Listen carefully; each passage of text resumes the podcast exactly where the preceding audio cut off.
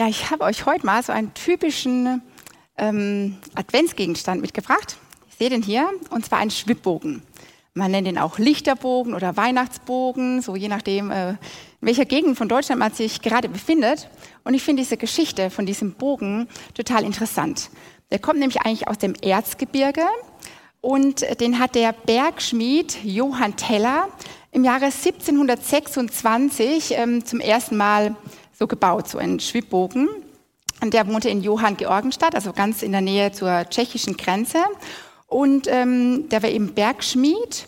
Und in diesem, der Bogen war ursprünglich aus Eisen, auch mit Kerzen drauf. Und in diesem Bogen war ähm, also Adam und Eva abgebildet. Auch das war kein Zufall, denn in der Kirche gibt es so für jeden Tag einen Gedenktag an irgendeinen Heiligen oder eine biblische Person.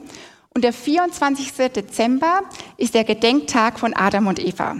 Deshalb hat er da eben Adam und Eva abgebildet. Und dieser Johann Teller, der hat seinen ähm, Schwibbogen für die sogenannte Mettenschicht hergestellt. Das ist die letzte Schicht an Heiligabend im, im Bergwerk. Und an, diesem, an dieser Mettenschicht, da war es eben so üblich, dass man so eine Weihnachtsfeier in diesem Zechenhaus abhielt und ähm, eine Weihnachtspredigt hörte, Bergmannslieder sang, irgendwas aß. Und dann war eben auch dieser ähm, Eingang zum Berg, Bergstollen mit Grubenleuchten geschmückt. Und das war wahrscheinlich diese, äh, ja, diese Vorlage für eben diesen Schwibbogen. Dieser Schwibbogen, der ähm, drückte ein so ja ganz doll diese Sehnsucht nach Menschen für Licht aus. Und gerade diese Bergleute, die im Winter eben morgens reinfuhren in den Stollen und es noch dunkel war und als sie dann wieder rauskamen, war es schon wieder dunkel und so ja den ganzen Winter über ziemlich wenig Licht eben sahen. Und gleichzeitig erzählt man sich auch, dass die Bergmannsfrauen zu Hause in ihre Fenster Lichter, also Kerzen oder eben auch Schwibbögen stellten, um den Männern den Weg nach Hause zu leuchten, wo es eben noch kein elektrisches Licht gab und dort eben im Winter es dunkel war, Schneestürme oft da waren, dass die Männer eben sicher dann den Weg nach Hause fanden. Und so steht eben oder stand dieser Schwibbogen für Licht, für Leben, so diese Sicherheit, wieder nach Hause zu kommen und ja auch für Liebe, für diese ähm, in die Gemeinschaft der Familie wieder reinzukommen, wofür ja Weihnachten schlechthin steht als das Fest der Liebe. Ich glaube, wir haben heute vollkommen andere Lebenssituationen, aber ich denke, diese drei großen Sehnsüchte, Licht, Leben und Liebe, die haben heute auch noch ganz, ganz viele Menschen. Und die werden, glaube ich, gerade an Weihnachten so richtig spürbar. Wir sehen uns nach Licht. Ich denke, das sieht man schon daran, dass wir es ganz schwer in dunklen Räumen aushalten können.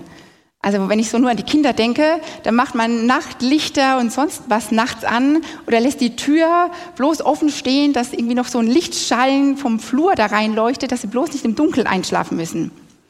Oder auch als vor ein paar Wochen war glaube ich schon ein paar Monate, mal in Hörbach das Licht äh, morgens ausfiel, also der Strom ausfiel und ich dann so im Dunkeln die äh, Butterbrote schmieren musste, dann habe ich erst mal gemerkt, was für ein Segen es eigentlich ist, dass wir elektrisches Licht haben und wie viel einfacher es heute ist, mit elektrischem Licht unsere dunklen Räume zu erleuchten, dass wir einfach nur so einen Lichtschalter drücken müssen.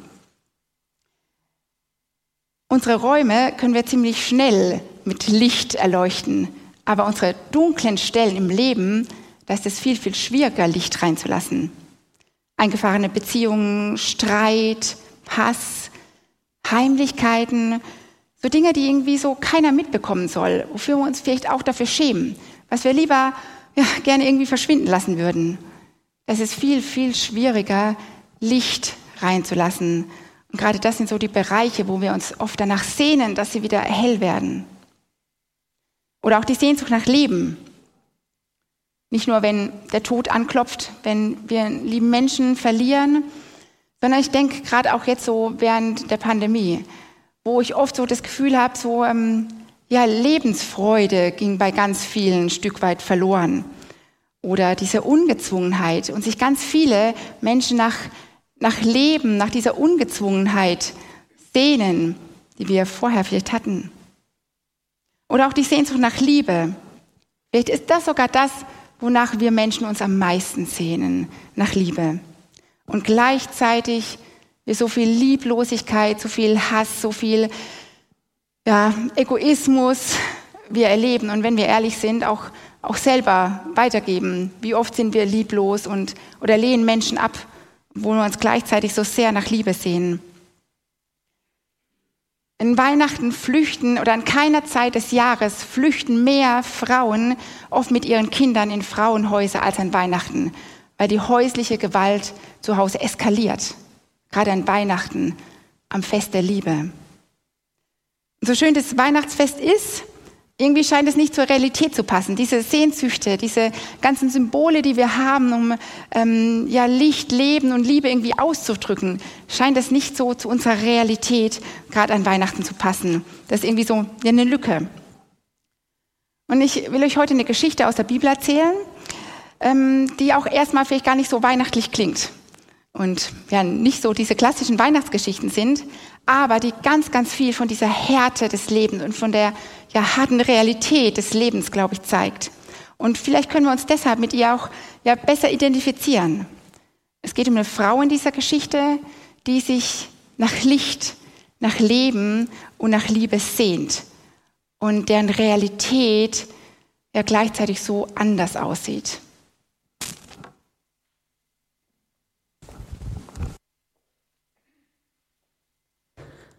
Oh Mann, ist das heiß. Ich hasse es. Ich hasse es. Ich hasse es, jeden Tag in dieser glühenden Sonne hierher zu kommen. Naja, egal, Hauptsache, ich begegne keinem. Ist besser so.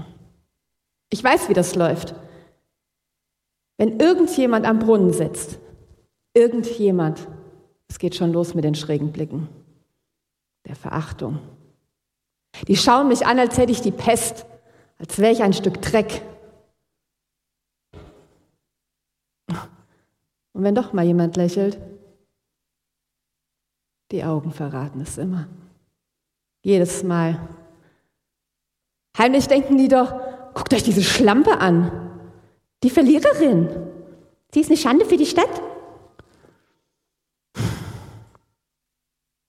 Ich weiß nicht mehr, was ich noch machen soll.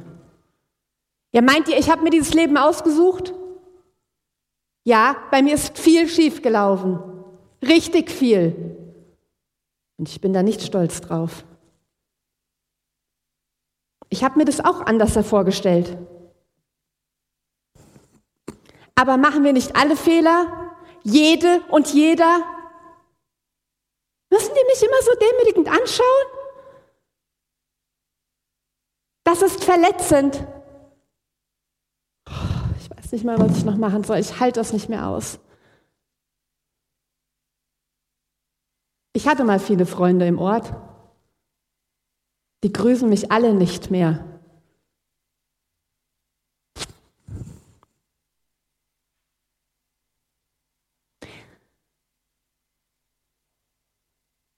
Nach und nach haben mich alle verlassen. Ich gelte nicht mehr als guter Umgang. Wer will schon mit einer Verliererin befreundet sein? Einer Loserin? Einer unmoralischen Schlampe?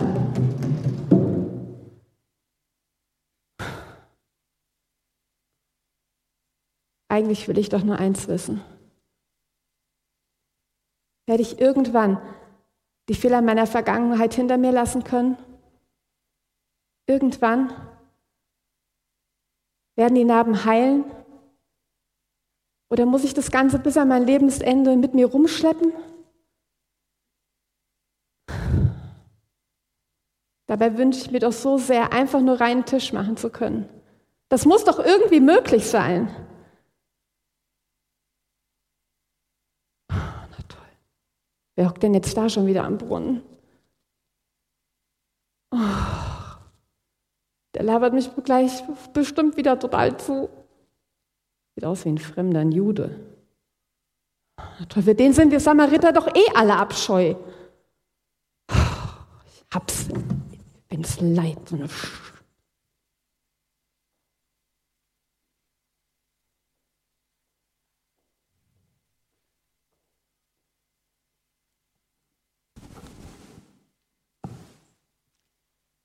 Da kam Jesus in eine Stadt Samariens, die hieß Sychar, nahe bei dem Feld, das Jakob seinem Sohn Josef gegeben hatte. Es war aber dort Jakobs Brunnen. Weil nun Jesus müde war von der Reise, setzte er sich an den Brunnen. Es war um die sechste Stunde. Da kam eine Frau aus Samarien, um Wasser zu schöpfen, und Jesus spricht zu ihr, Gib mir zu trinken. So, auf den ersten Blick gibt es in der Geschichte ziemlich viel Licht. Sie spielt nämlich um die sechste Stunde, also um 12 Uhr mittags. Das heißt, wo die Sonne am höchsten steht, wo es am hellsten ist und das auch noch im Westjordanland. Dann kann man sich natürlich schon fragen, wer ist denn so dumm, um diese Zeit Wasser zu holen und das dann auch noch nach Hause zu schleppen und das scheinbar regelmäßig. Das macht eigentlich niemand. Aber vermutlich war ihm das der Grund, warum es diese Frau gemacht hat und warum sie genau zu dieser Stunde eben in diesen Brunnen gegangen ist. So konnte sie sich sicher sein, dass sie eben alleine war und dass ihr keiner begegnet ist und ähm, dass sie so still und heimlich ihr Wasser holen konnte und dann schnell wieder nach Hause gehen konnte. Und wahrscheinlich wurde sie eben auch von den anderen Frauen des Dorfes abgelehnt, was vielleicht bei ihrem moralischen Lebensstil auch irgendwie nachvollziehbar ist. Ja, und spätestens da merken wir, dass trotz diesem Höchststand der Sonne und diesem hellsten Tageslicht in der Geschichte eigentlich viel, viel weniger Licht gibt, als es so zu scheinen mag. Die Frau geht im hellsten Sonnenlicht zum Brunnen, weil sie das Licht scheut und weil sie im Verborgenen bleiben will. Aber diesmal hat sie irgendwie Pech, da sitzt schon einer am Brunnen. Sie kann schon von weitem sehen, vielleicht hat sie irgendwie gleich erkannt, oh, das ist ein Fremder und dachte, okay, von dem habe ich nicht so viel zu befürchten, der kennt mich vielleicht gar nicht und geht trotzdem weiter. Sie geht zum Brunnen und dann spricht dieser Mann sie auch noch an. Gib mir zu trinken. Und dann heißt es, dass die Frau total überrascht war. Und natürlich ist es total überraschend, wenn wir so diese Hintergründe kennen. Erstens spricht kein jüdischer Mann eine Frau an. Aus anderen Berichten in der Antike wissen wir, dass allein ähm, die Bitte, also wenn ein Mann eine Frau um Wasser bittet, dass ihm das schon als Flirtversuch ausgelegt worden ist. Und dann waren die beiden auch noch alleine und mit diesem Hintergrund von der Frau war das sehr unmoralisch. Und zweitens spricht kein jüdischer Mann eine Samaritanerin an. Juden und Samaritaner, die hatten eine ganz, ganz tiefe Feindschaft. Das kommt schon von Jahrhunderten vorher. Denn als Samarien von Assyrien erobert worden ist, da haben die Assyrer einen großen Teil von dieser ähm, jüdischen Bevölkerung deportiert und ins assyrische Land gebracht und stattdessen so Teile aus ihrem assyrischen Reich dort eben angesiedelt. Und so ist so eine Mischbevölkerung entstanden, die aber von den Juden eben als Mischbevölkerung verachtet worden ist und abgelehnt worden ist. Es gibt sogar ein jüdisches Gesetz, ähm, darin heißt es, dass sogar der Wasserkrug unrein wird, wenn ein Samaritaner diesen Wasserkrug eben auch nur berührt. Und Jesus spricht trotzdem diese Frau, diese Samaritanerin an. Und ich glaube, darin und auch so weiter durch diese Geschichte zeigt sich so ganz viel von dem Charakter von Jesus und auch von dem Charakter Gottes der oft so total unterschiedlich ist zu unserem, ja, oft so menschlichen Charakter. Jesus bricht hier mit allen Regeln jüdischer Frömmigkeit. Er macht überhaupt nicht das, was irgendwie gang und gäbe ist, was man von ihm erwartet, was man vielleicht von ihm fordert, was man denn so tut. Ob er denn jetzt mit dieser Frau reden darf oder nicht, ob er diesen Wasserkrug da jetzt irgendwie anrühren darf oder nicht, das scheint ihm so völlig egal zu sein. Er redet einfach mit dieser Frau. Da habe ich mich gefragt, ja, und wie ist es bei uns? Wie wenig haben wir doch oft von diesem Charakter von Jesus schon übernommen.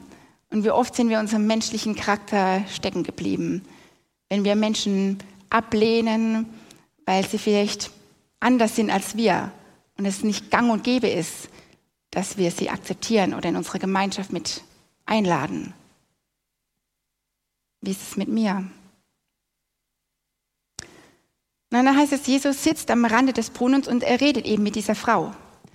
Und interessant ist, dass im Griechischen dieser Brunnen zwei, mit zwei verschiedenen Wörtern bezeichnet wird. Und zwar erstens mit dem Wort für Quelle und dann mit dem Wort für Brunnen. Und das ist wohl ein Zeichen dafür, ähm, dass dieser Brunnen nicht nur einfach eine Zisterne ist, wo also Regenwasser gesammelt worden ist, sondern tatsächlich da irgendwo im Boden eine Wasserader oder irgendwas sein muss. Das bedeutet eben, dass dieser Brunnen ziemlich tief ist und dass man nicht einfach so da Wasser rausschöpfen kann, sondern dass man halt irgendeinen Krug oder ein Gefäß oder irgendwas braucht, um da eben ranzukommen. Und das hatte scheinbar Jesus nicht dabei. Und so bittet er die Frau, ja, gib mir zu trinken. Jesus findet diese Frau genau dort, wo eigentlich keiner sie sehen soll, wo sie alleine sein will. Und er bittet sie um etwas. Und ich glaube, auch darin zeigt sich wieder so ein Stück von diesem ja, göttlichen Charakter, von dem Charakter von Jesus. Jesus bittet die Frau um etwas. Er, der eigentlich gekommen ist, dass er, dass er Hilfe gibt, der kommt erstmal mit einer Bitte. Er, der ja eigentlich gekommen ist, um uns was zu geben, der stülpt keinem seine Hilfe und seinen Glauben einfach so über. Der zwingt uns nicht zu irgendwas, sondern er begegnet uns erstmal da, wo eigentlich keiner uns sehen soll, wo wir uns vielleicht dafür schämen, wo wir gerne alleine bleiben möchten. Und er möchte Licht in die Bereiche bringen, wo wir uns verschämen und wo wir uns nicht vor anderen zeigen. Aber er schnipst eben nicht mit dem Finger und er macht nicht einfach mal so Licht, sondern er kommt mit einer Bitte. Vertraust du mir? Glaubst du, dass ich das wirklich kann?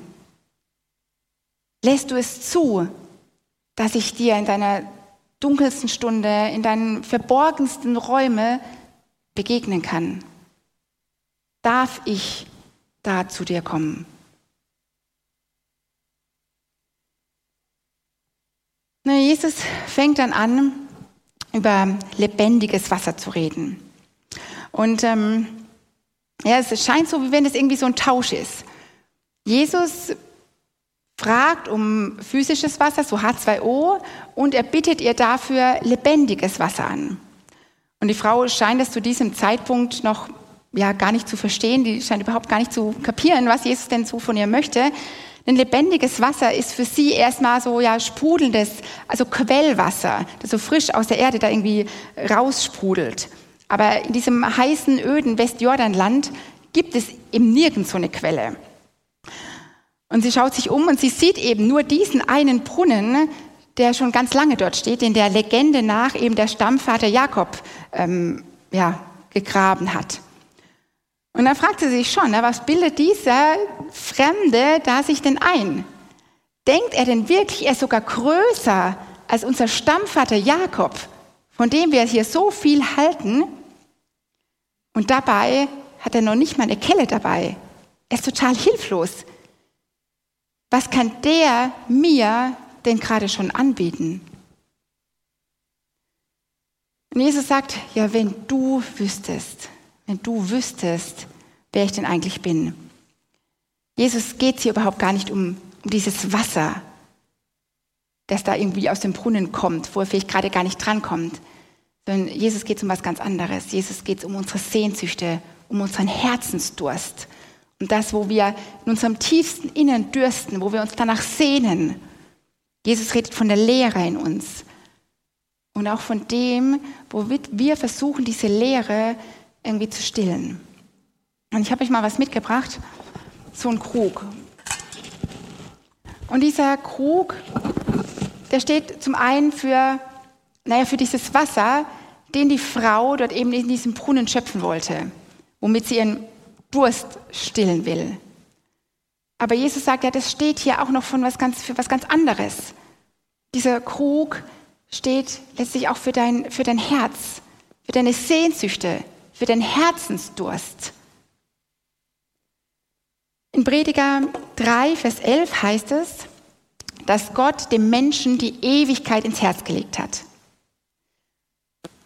Das heißt, glaube ich, dass wir so eine Ahnung von irgendwas Größerem haben, von so einem, irgendwas, was größer ist als uns, von so einer Ewigkeit, von so einem ewigen Gott, der alles überdauert.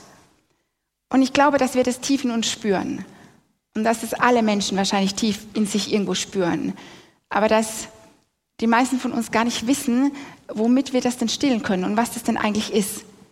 Aber wir trotzdem diese Sehnsucht da irgendwo drin haben.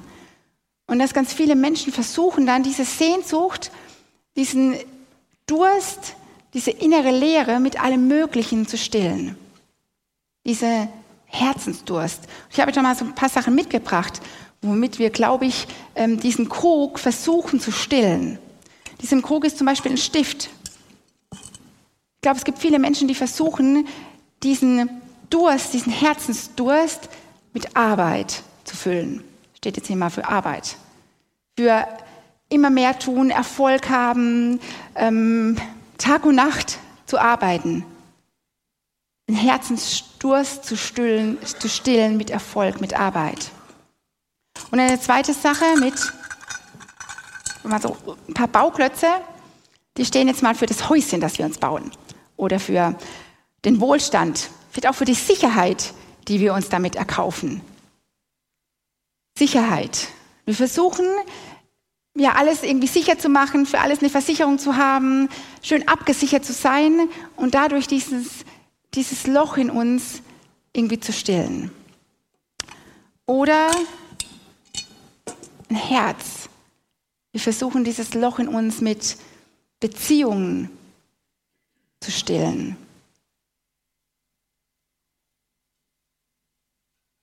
Und auch wenn wir weiterdenken, vielleicht mit Familie. Und dass wir denken, ja, Familie, das kann unser Herz irgendwie ausfüllen. Das ist das Ein und O, was wir, was unsere Lebenssehnsucht irgendwie stillen kann. Und noch ein letztes ist da drin, ein bisschen schütteln. Geld. Viele versuchen ihren Lebenshunger, ihre Lebenssehnsucht mit Reichtum zu stillen und sich äh, versuchen, diese Leere irgendwie zu, ja, zu erkaufen, dass sie eben nicht mehr leer ist. Aber ich denke, wenn wir ehrlich sind, dann hält es nie wirklich lange an. Und dann kommt dieser Durst immer wieder. Und letztlich füllt es niemals diesen Krug auf, kann es nie diese Lebenssehnsucht wirklich und dauerhaft in uns stillen.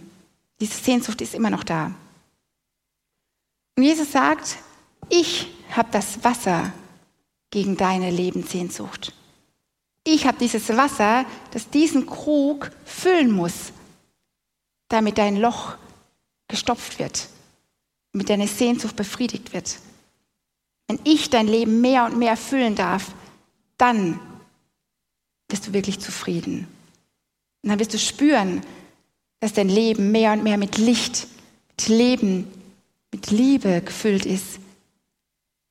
Gerade diese Sehnsucht, die wir vielleicht in Weihnachten so doll spüren oder so besonders spüren, weil sie auch oft mit unserer Wirklichkeit auseinanderklafft, die wird dann gestillt werden, wenn du mich in dein Leben lässt und wenn ich mehr und mehr diesen Topf bei dir füllen darf, deine Sehnsucht stillen darf. Weihnachten neu erleben heißt, mehr Licht, mehr Leben, mehr Liebe in sein Leben zu lassen und so seine Lebenssehnsucht zu stillen. Aber diese Geschichte von der Frau, die geht ja noch weiter. Und äh, zwar kommt es dann ziemlich dicke. Denn Jesus sagt zu ihr, geh hin, ruf deinen Mann und komm wieder her.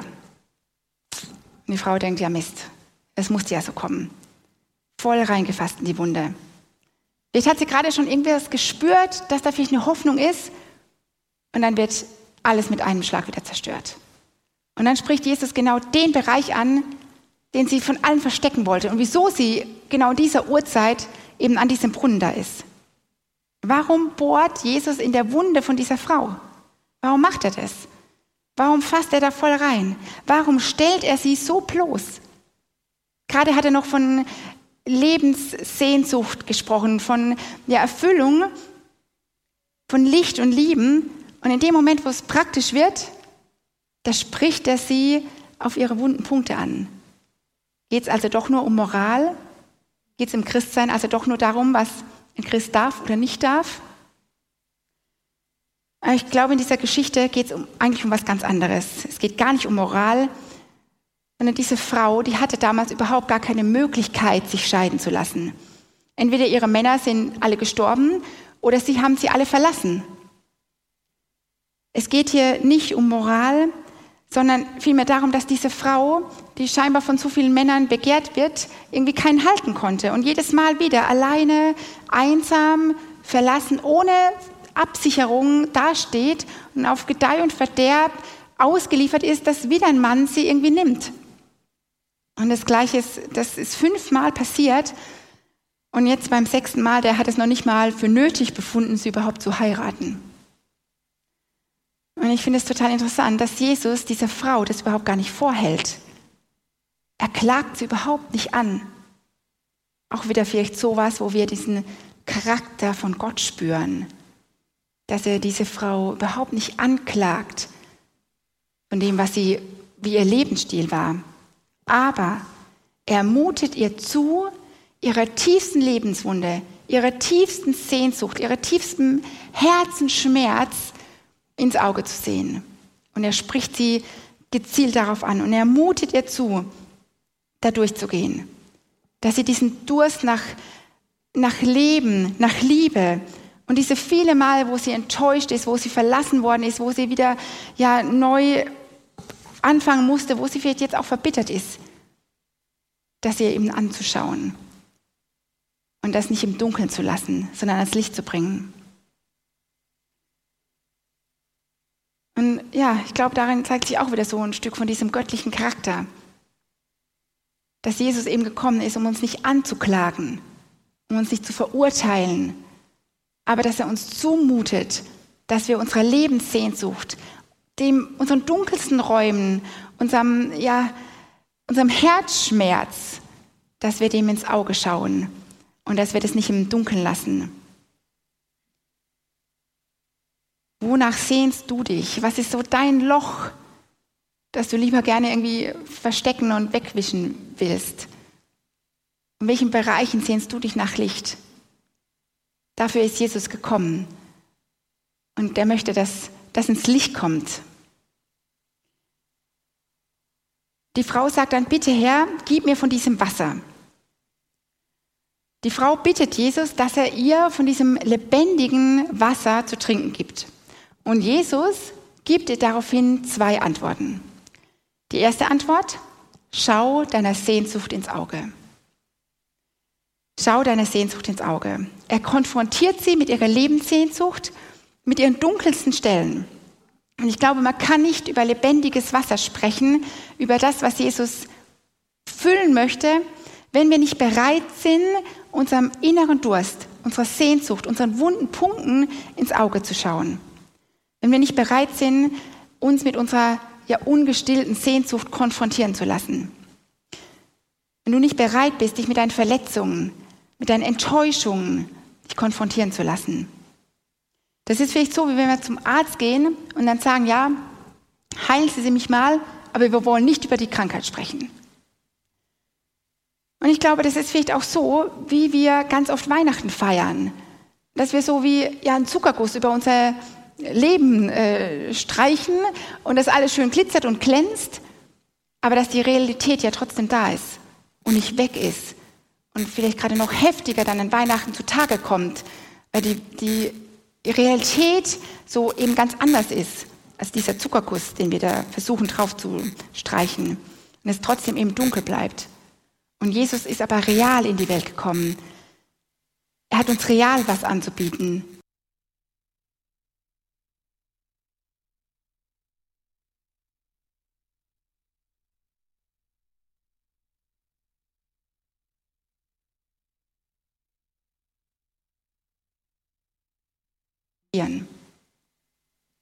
Die Antwort von Jesus heißt, schau deiner Sehnsucht ins Auge.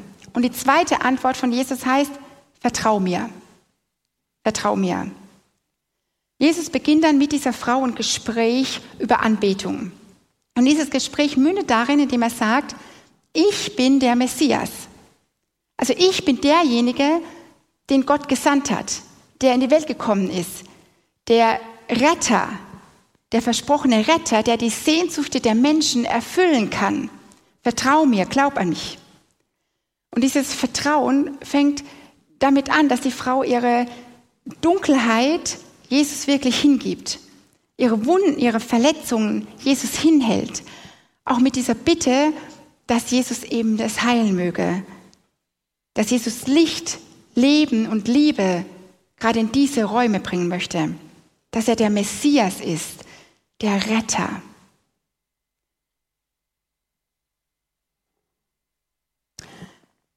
Und ich glaube, diese ja, ganz kurze Begegnung, die hat diese Frau total verändert. Und das sehen wir so in, diesem, in den letzten Versen, wenn die Frau dann eben wieder zurückgeht ins Dorf. Die, die vorher ja vielleicht so traurig und deprimiert war, die läuft jetzt voll Lebensmut. Man, man merkt schon fast, wie sie da so ins Dorf springt. Zurück. Und die Frau, die vorher in der Mittagshitze kam, damit sie eben keiner sieht, die geht jetzt gezielt zu dem ganzen Dorf hin. Und die Frau, die vorher im Verborgenen bleiben möchte, wo bloß keiner irgendwie äh, ihre dunklen Räume sehen will, die spricht jetzt ganz öffentlich allen Dorfbewohnern ihren ja, unmoralischen Lebensstil an. Und das Bild, das finde ich fast ja am, am stärksten. Sie lässt ihren Krug stehen. Die Frau, die gekommen ist, um Wasser zu schöpfen, die lässt diesen Krug bei Jesus stehen, die lässt diesen Krug zurück. Sie möchte, dass Jesus ihre Lebenssehnsucht stillt. Und das finde ich so ein, ja, so ein starkes Bild, das wir auch, glaube ich, auf unser Leben übertragen können. Mit was stillst du deinen Lebens, deine Lebenssehnsucht, deinen Krug? Lässt du es auch bei Jesus stehen? Lässt du diesen Krug bei Jesus stehen? Gib deine Lebenssehnsucht an Jesus, dein Loch, das, wo du versuchst, mit allem Möglichen zu stillen und das irgendwie nicht so ganz funktioniert. Lass Jesus deine Lebenssehnsucht stillen. Schau deiner Sehnsucht ins Auge und vertraue Jesus. Je mehr Jesus deine Lebenssehnsucht stillen darf, je mehr Jesus in dein Leben kommen darf und er Licht, Leben und Liebe bringen darf, desto voller wird eben dein Krug. Weihnachten neu erleben heißt, Jesus zu bitten, dass er mit mehr Licht, mehr Leben, mehr Liebe in dein Leben, in deine dunkelsten Räume kommen darf. Amen.